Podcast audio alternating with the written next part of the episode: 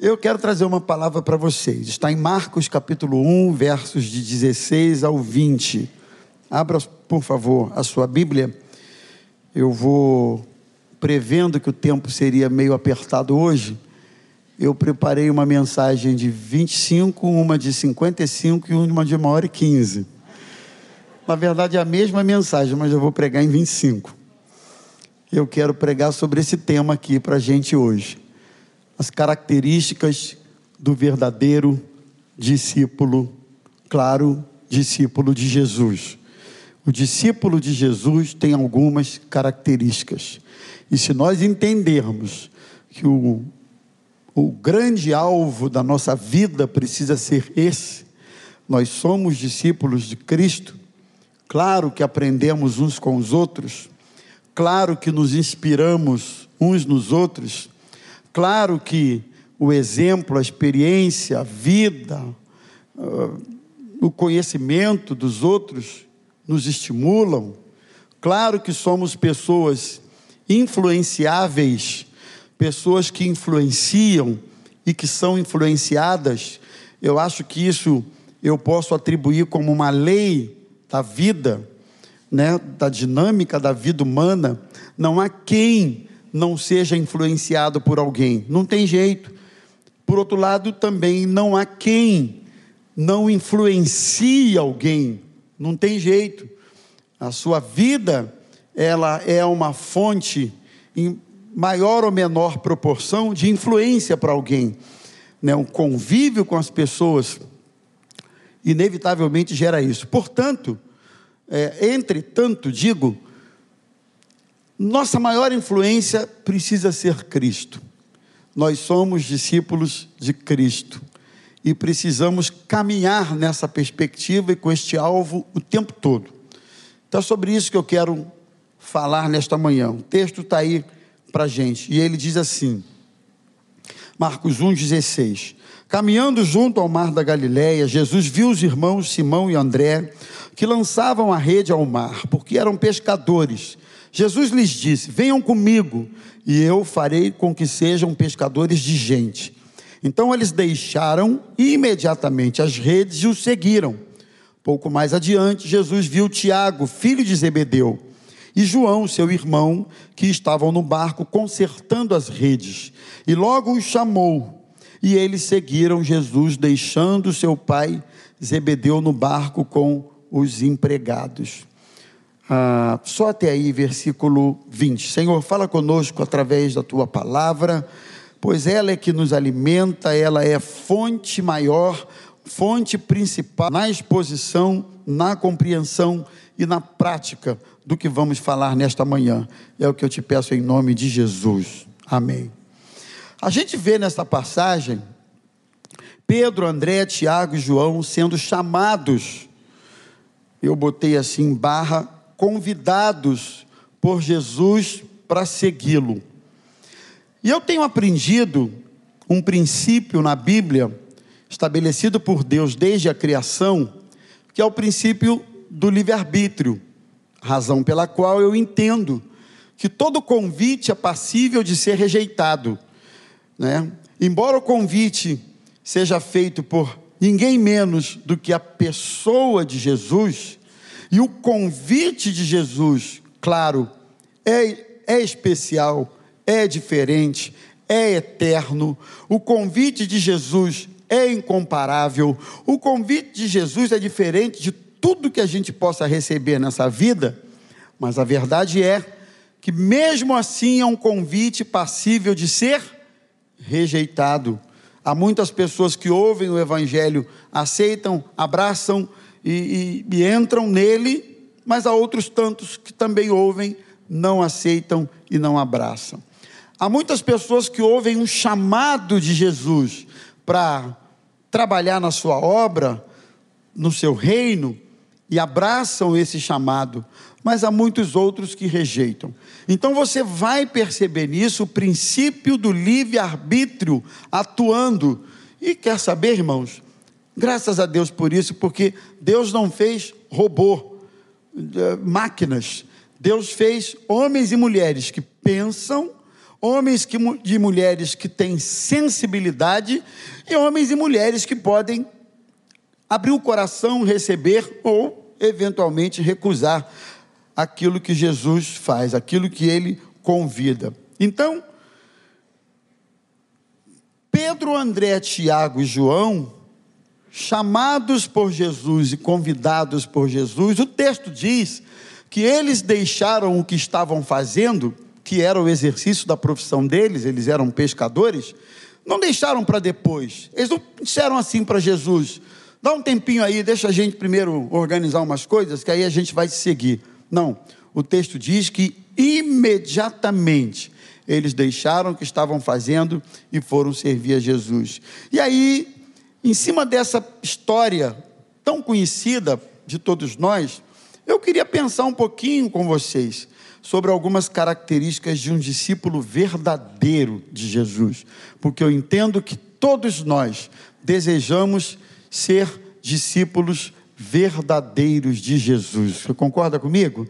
Discípulos mesmo, discípulos não de mentira, de farsa, mas discípulo de verdade. Discípulo significa pupilo ou aprendiz. E é interessante que eu aprendo que essa relação entre mestre e discípulo sempre foi uma relação muito presente, desde o mundo antigo, em que os rabinos judeus e também filósofos gregos eles reuniam em torno de si esses aprendizes ou esses discípulos e eles então compartilhavam os seus saberes com essas pessoas. Muito interessante.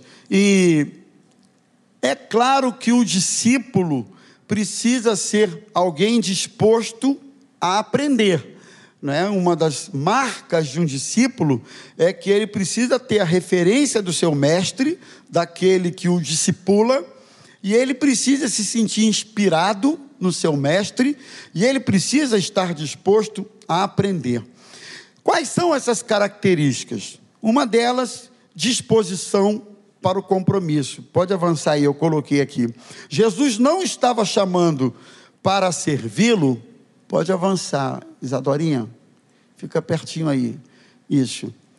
Ele não estava chamando teólogos, ele não estava chamando eruditos, Jesus não estava chamando pessoas na naquele momento, pelo menos, preparadas para servi-lo. Por isso eu fico pensando às vezes que algumas pessoas acham assim: ah, eu preciso estar preparado, preparado e preparado. E ele prima tanto por esse negócio, preparado, que eu começo a chegar à conclusão que isso é muito mais um álibi para ele postergar, adiar em aceitar esse convite de Jesus do que necessariamente um desejo de se preparar, porque por mais que o preparo seja extremamente necessário e importante, ele nunca será pleno, completo, totalizado. A gente sempre vai precisar se preparar e se preparar e se preparar, e quanto mais a gente se prepara,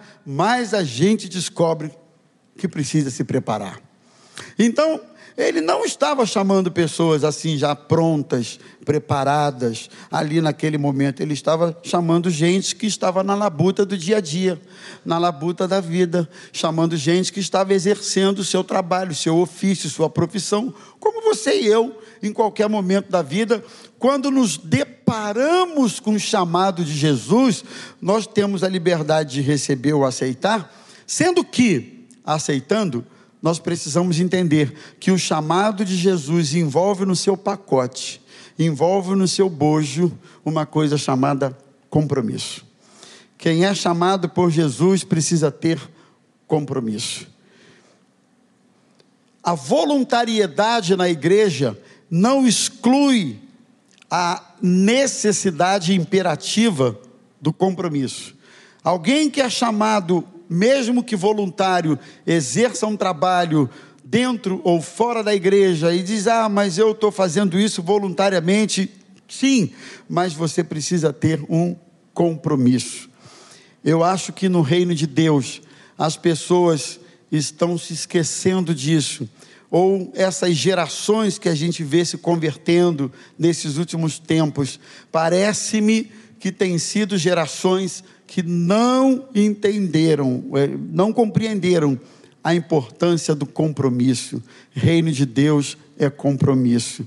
Quem põe a mão no arado e olha para trás, Jesus disse: não é digno do reino de Deus. Quando você põe a mão no arado, você só tem uma opção, não tem duas: é seguir em frente.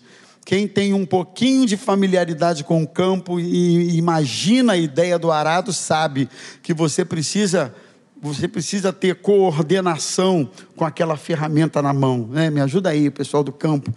Quem está com a mão no arado precisa ficar atento à direção de, desse, desse, é, desse instrumento. Senão você faz uma preparação torta na terra e aí não fica bom. A ideia, porque Jesus fala isso para as pessoas do campo, esse era o contexto de Jesus quando falou sobre isso. Então a ideia é você entender que uma vez que você põe a mão nesse arado, que é o reino de Deus, você não tem o direito de olhar para trás. Você não tem o direito de sentir saudade de onde você veio. Você não tem o direito de sentir saudade do Egito. Você não tem o direito de sentir saudade da vida velha. Você não tem o direito de dizer, era lá que eu era feliz. Agora aí, com esse sacrifício todo, é o que, exatamente o que o povo fez. Nós não temos o direito. Sabe por quê? Porque assumimos um compromisso compromisso de servir a Deus, compromisso de sermos fiéis a Deus, compromisso. E eu vou dizer para os irmãos que a postura de compromisso é uma postura altamente espiritual. A gente acha que espiritual é quem ora em língua, espiritual é quem expulsa demônio, espiritual é quem faz essas coisas, o que sem dúvida alguma está dentro, mas a gente acha que a seriedade na condução dos seus compromissos não é tão importante quanto. E eu vou te dizer, isso é a marca de um discípulo de Jesus. Jesus chamou você para você ter compromisso. Compromisso com Ele. E se você tem compromisso com Ele, você tem compromisso com família, você tem compromisso com esposa, você tem compromisso com um casamento, você tem compromisso com a vida pessoal. As outras coisas vêm a reboque mas eu preciso ser alguém compromissado, comprometido. Amém, meus irmãos? Discípulo de Jesus tem como característica o compromisso. Segundo, discípulo de Jesus precisa ter disposição às expectativas de Deus. Eu coloquei isso aqui porque o verso 17, Jesus disse assim: versículo 17. Cadê, meu Deus? Venham comigo, vinde após mim, e eu vou fazer de vocês pescadores de homens. Venham após mim. Expectativa de Deus.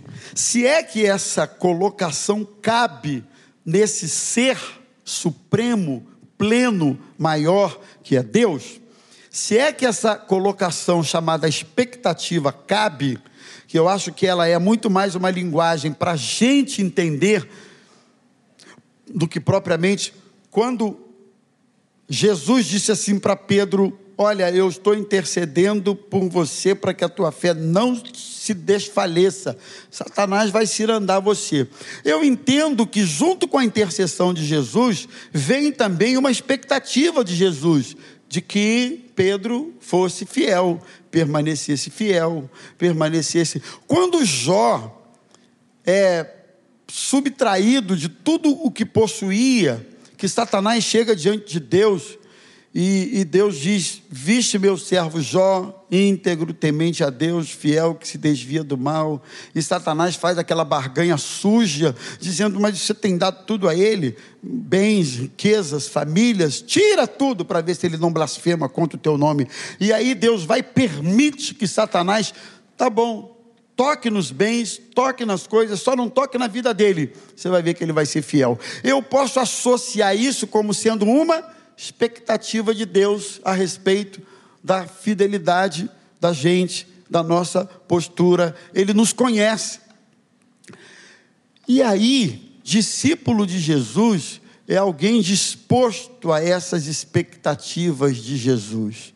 Quando ele chama os discípulos, dizendo: Venham comigo, porque eu vou fazer de vocês pescadores de homens. Na verdade, Jesus tinha projetos diferentes para eles, projetos plenos, que tinham a ver com o reino de Deus, diferentes dos projetos que eles tinham para as suas próprias vidas. Jesus tinha outros planos para eles. Jesus queria fazer deles muito mais do que pescadores de peixe, mas pescadores de homens. Claro que a gente tem as nossas expectativas, os nossos planos. Claro que a gente tem as nossas, os nossos alvos. Eu gosto de alvos. Eu gosto de expectativas, de planos, de planejar as coisas. Eu sempre gostei muito disso. Já falei isso aqui várias vezes. Mas eu não posso ser, eu não posso ser fechado para entender que no processo Deus pode mudar tudo. Tudo eu posso estar querendo ir nessa direção e no meio do caminho as coisas começam a acontecer, as coisas começam a surgir na minha frente e eu vou começando a entender que o plano de Deus é outro para a minha vida. Alguém já passou por isso em algum momento da sua vida? O plano de Deus é outro, o propósito de Deus é outro para a sua vida. E aí eu preciso ter essa disposição de abrir mão das minhas expectativas eu me lembro de Moisés, que tinha suas expectativas, seus planos. Moisés era alguém preparado na ciência, no conhecimento, na sabedoria, na cultura do Egito. Moisés não foi preparado para ir para o deserto pastorear ovelhas, não. Mas Deus foi mudando a rota de Moisés, porque ele seria o líder, de alguma maneira, preparar Moisés para isso. Expectativas diferentes. Eu penso até no próprio Zaqueu Zaqueu, que ainda era um, um ladrão, ó, metia a mão nos impostos. Eu posso pensar em Zaqueu quando Jesus disse: desce depressa, que eu quero pousar na sua casa hoje. Mudou a vida de Zaqueu dali por diante. O próprio Abraão, capítulo 12, quando Deus chama Abraão, diz: sai da sua terra, da sua parentela. Abraão, cheio da grana, rico, vai para um lugar que eu vou te mostrar. A chamada de Abraão, para mim, é uma das mais, é, uma das aventuras mais interessantes que eu encontro na Bíblia, dentre outras, mas a de Abraão é muito interessante, porque Deus disse assim para ele: vai para um lugar que eu vou te mostrar, vai para um lugar que eu ainda vou te dizer, vai, no caminho eu te falo. Sabe, irmãos, expectativas de Deus. Então eu queria dizer isso para mim e para você nessa manhã. Deus tem expectativas, planos, propósitos para a sua vida, que você nem pensa, nem imagina, ainda não se apercebeu disso, mas ele disse: Eu é que sei que pensamentos tenho a respeito de vós, eu é que sei os caminhos que tenho a respeito de vós. O Senhor dizendo: Eu é que sei, e eu espero que você, enquanto discípulo de Jesus, quando se deparar com uma rota diferente na sua vida, não ouse desobedecer. Obedeça, porque é na rota de Deus que você vai ser feliz, abençoado e próspero. É na rota de Deus. Jonas tentou fugir dessa rota, e deu ruim, ou quase ia dando ruim para aquele povo todo do navio, deu ruim para o próprio Jonas, mas Deus, há quem diga que profeta em desobediência, até no ventre do peixe é indigesto. E o peixe vomitou o cara, o cara foi para lá em Nínive, cumprindo o que Deus havia proposto para a sua vida. Que ninguém pare num porão de um navio, ou muito menos no ventre de um peixe, ou muito menos numa situação completamente desnecessária para cumprir os propósitos e as expectativas que Deus tem para a sua vida. Então, essa é uma outra característica dos discípulos. A terceira é que o discípulo tem a disposição de aceitar novos desafios. Verso 18, eu acabei de falar isso, é, são bem parecidos os pontos. Diz que eles deixaram imediatamente as redes e foram seguir a Jesus. Disposição para novos desafios. Novos desafios nos tiram da zona de conforto, nos tiram da acomodação, nos tiram do que está pronto, do que está feito, construído, dominado por nós. Novos desafios desconstroem aquilo que a gente idealizou como sendo o ideal para a nossa vida. Então, novos desafios. Novos desafios no emprego, no trabalho, novos desafios no ministério, novos desafios no casamento, novos desafios. Meu filho vai casar daqui a alguns meses, meus irmãos. 25 anos, está na hora, né, Zazá? Está na hora de pegar o rumo dele, 25 anos. Novos desafios virão por aí. A vida é feita de novos desafios. Se você não quer desafio novo, meu filho, você é uma água parada. E água parada fica com mau cheiro, apodrece. Deixa vir os novos desafios. Deus vai conduzir você, vai abençoar você. Não importa para onde vai o novo desafio, importa que o Senhor está com você. Para onde vai é o de menos, o importa é que eu sei com quem eu estou indo. É isso que me importa. Em terceiro ou quarto lugar, um discípulo de Jesus precisa discernir que discipulado é gradual e lento, muitas vezes. Discipulado não é assim. Aprendizado não é de um dia para o outro, não é? Aprendizado é uma, são etapas que a gente vai aprendendo. Aprendizado é uma coisa artesanal. Aprendizado é feito. No, aprendizado, irmãos, não, não acontece em série como uma produção industrial. Já tem o equipamento e o equipamento vai, já tem a linha de produção e ele vai produzindo várias peças e a linha de montagem e vai saindo em série. Não, não. O discipulado de Jesus não é em série, não. O discipulado de Jesus é artesanal, é diferente com cada um. Cada um aqui, Deus trabalha de uma forma, Deus trabalha de uma maneira. Eu gosto sempre daquele ah, exemplo do, do, do pintor de quadros. Você, alguém já passou no centro da cidade? Eu não sei agora, porque eu quase não vou ao centro, mas há uns anos atrás a gente via muito aqueles caras pintando uns quadros na rua. Alguém já viu? É, pintando aqueles quadros. Ou então fazendo tricô ou crochê. Alguém gosta disso aqui? Tricô, crochê. Antigamente mais gente levantava a mão. Pelo jeito, até os idosos estão nas redes sociais, não tem mais tempo mais de tricô nem de crochê. Migraram. Migraram, Sancler. Oi? Tem bazar? O que, é que tem a ver o bazar com tricô? Ah, os quadros. Então, eu estou falando isso porque essas coisas a gente leva um tempo. Alguém tem paciência de ficar do lado de uma pessoa fazendo tricô, até ficar pronta a blusinha, até ficar pronto o tapetinho? É ruim, você não tem paciência. Pintando um quadro, você fica do lado da pessoa até o quadro terminar. Não fica, amigo, não dá. Primeiro, que você não sabe como é que vai ficar o final do quadro. Segundo, você não sabe quanto tempo vai levar o quadro. Terceiro, porque tem gente que é lenta mesmo. Então você não tem paciência, você quer ver o quadro pronto. E depois que ele está pronto, você acha bonito, você elogia, você acha o máximo, mas o artesão sabe o que está fazendo. O artesão tem controle do que está fazendo. O artesão é como aquele olheiro, quando Deus diz para Jeremias, levando ele lá na casa do olheiro, e aí ele mostra o olheiro fazendo vaso, e depois ele quebra o vaso, e depois ele põe o vaso lá de novo na, na, na ferramenta e dá uma nova forma àquele vaso, sabe?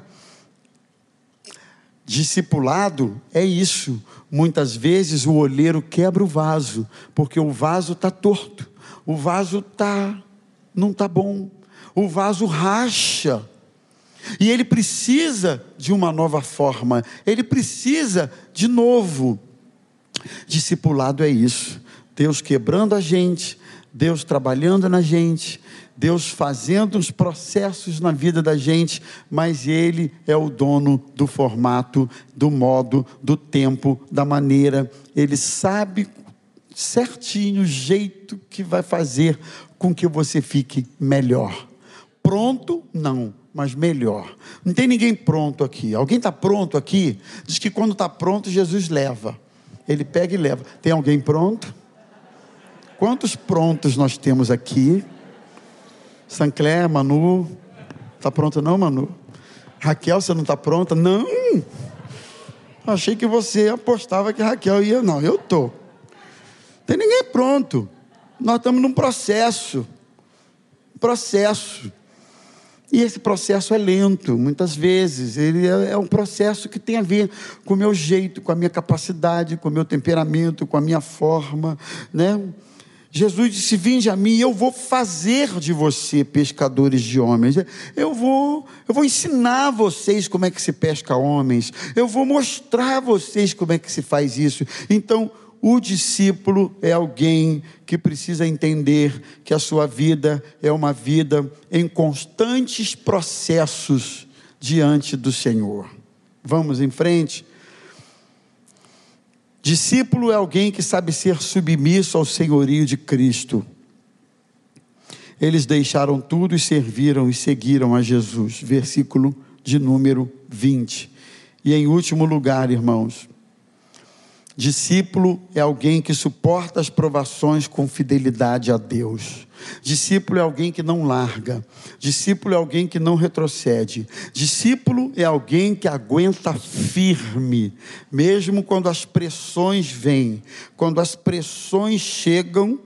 Tiago capítulo 1, ele diz: Bem-aventurado é o homem que suporta a provação, porque depois de aprovado receberá a coroa da vida que o Senhor prometeu àqueles que o amam. Suportar. Eu tenho alguns tempos atrás, algum tempo atrás, eu, eu andei falando sobre isso, capacidade de suportar. Na luta da vida, não ganha só quem bate, quem é estratégico para atacar. Na luta da vida, ganha quem aguenta pancada quem aguenta golpes, quem, a, quem suporta intempéries, porque a vida golpeia a gente muitas vezes, a vida golpeia. A gente é atingido por circunstâncias muitas vezes, com a permissão de Deus, claro, mas Ele permite mesmo. E discípulo é aquele que suporta, mas não suporta reclamando, não suporta questionando não suporta murmurando, não suporta perguntando por que eu, por que eu. Pastor Richard conta no meio das lutas dele lá, que, ah, por que eu? Aí ele disse que pensou assim, por que não eu? Porque quando você pergunta por que eu, você está dizendo assim, ah, então podia ser o outro. Não, vai para lá, arreda-te daí. Por que não você? Por que não eu? Por que não?